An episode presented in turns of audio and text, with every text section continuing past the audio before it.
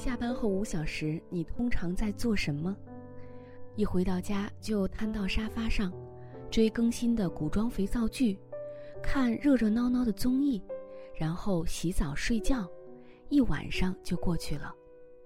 或者光回家路上堵车就能消耗两个小时，回到家只想躺平了，刷刷朋友圈，看看短视频，一晃到半夜，什么也不想干。偶尔和朋友同事一起吃个晚饭，喝一杯，聊聊八卦，吐吐槽，最忙忙的回到家也能消耗一个晚上。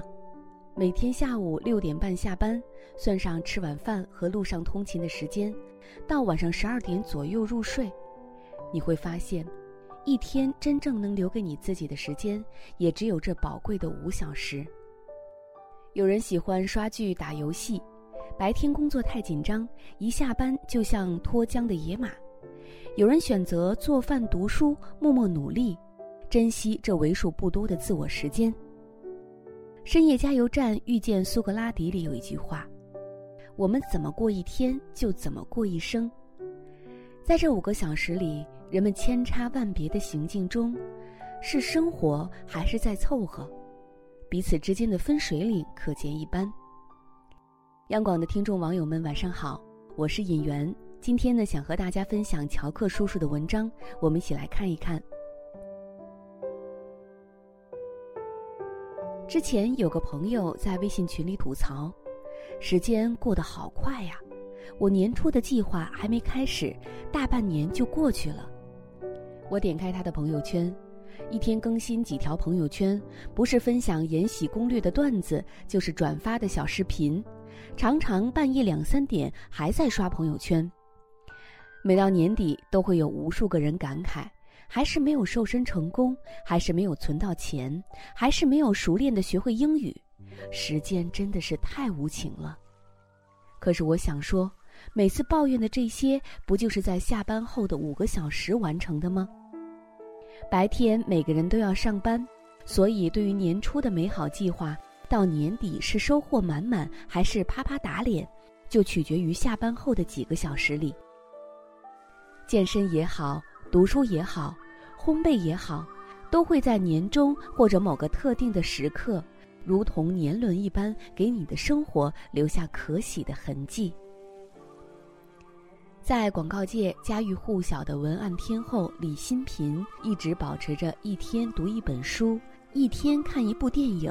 一年去一个国家旅行的习惯，很多人都感觉不可思议，但他在采访中表示，这并不难实现。其实不过是把等车的时间、等待会议的间隙、晚上在家的时间，这些七零八碎利用起来。正因如此，他才有持续不断的创意输出，才有诸多经典的作品。时间其实是最公平的。活一天就拥有二十四个小时，你浇灌在哪里，哪里就可能长出灿烂的花朵。你每周读一本书，十年就是五百二十本，你就可以涉猎百家。你每天写五百个字，十年就是一百八十万字，你就可以著作等身。你每天发呆，十年就成呆萌，你每天狂吃。十年就成胖子，时间花在了哪儿，我们就会变成什么样的人。以前看过一部电影《再见了，不联络》，里面有一句经典的台词：“我们往往高估了十年后能做的事，却低估了一年内能做的事。我们常常幻想十年以后功成名就、荣誉加身，却很难郑重其事的把每一天的五个小时过好。”从毕业到三十岁，大部分人都是在被动成长，被事情带着，被领导逼着，被死线拖着往前走。而过了三十岁，一个人的发展更多的取决于主动时间里的修炼。二十到三十岁，很多人都在高歌猛进，到了三十岁之后，就变得变数莫测，因为在下班后的主动时间里，有的人咬紧牙关，竭尽全力。有的人疲惫度日，混吃等死。普鲁斯特在《追忆似水年华》里说：“想想吧，因为我们的懒惰，总想着来日方长，做何事都能拖则拖，竟置那么多的计划、旅行、恋爱，对人生的探究未见实行。大难不至，我们就会什么也不做，我们会发现自己又回到日复一日的平庸生活，生活的欲望被消磨殆尽。所以，不用管身边的人再怎么样。请你自顾自的美好，读书、运动、下厨、远游，获得知识、眼界与品格，自成格局。即使你不了解周围人在讨论的影视剧也可以，不要让你的日常被无意义的对话填满，不必担心有什么队伍必须要跟上去。当你把自己的生活过好了，别人自然会走进你的世界。今天下班后的五个小时，你都做了什么事情呢？好啦，今天的分享就到这里，我是尹媛，祝大家晚安。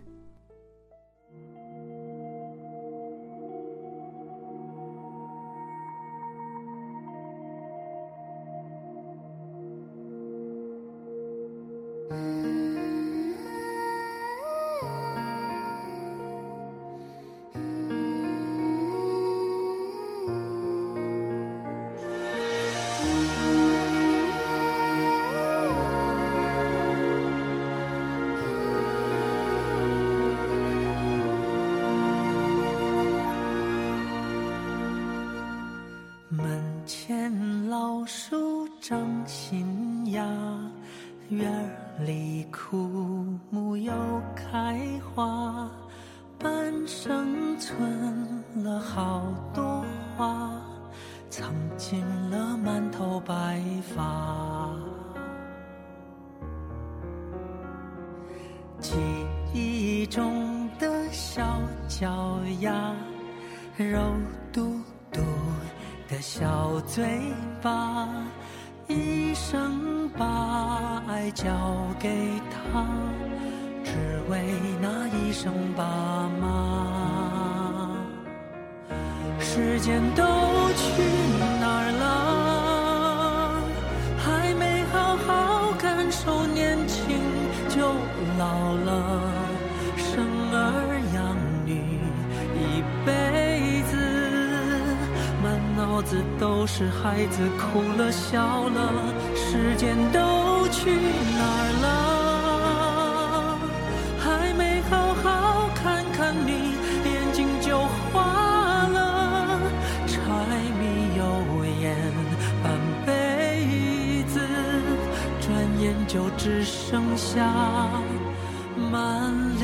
舟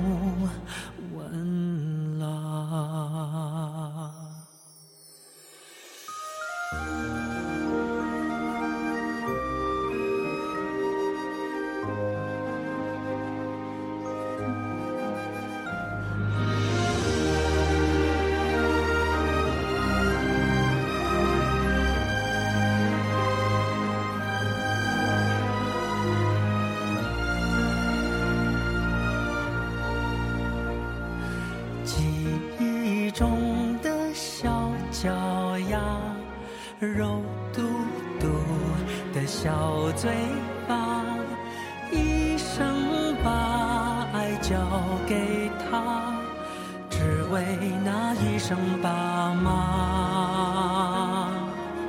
时间都去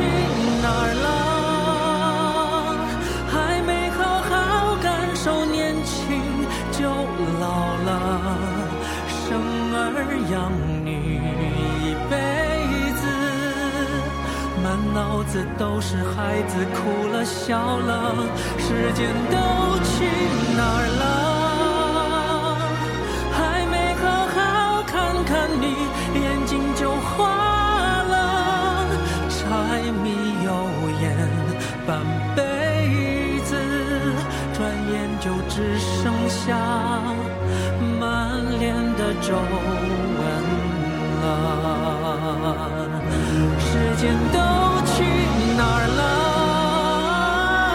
还没好好感受年轻就老了，生儿养女一辈子，满脑子都是孩子，哭了笑了，时间都去哪儿了？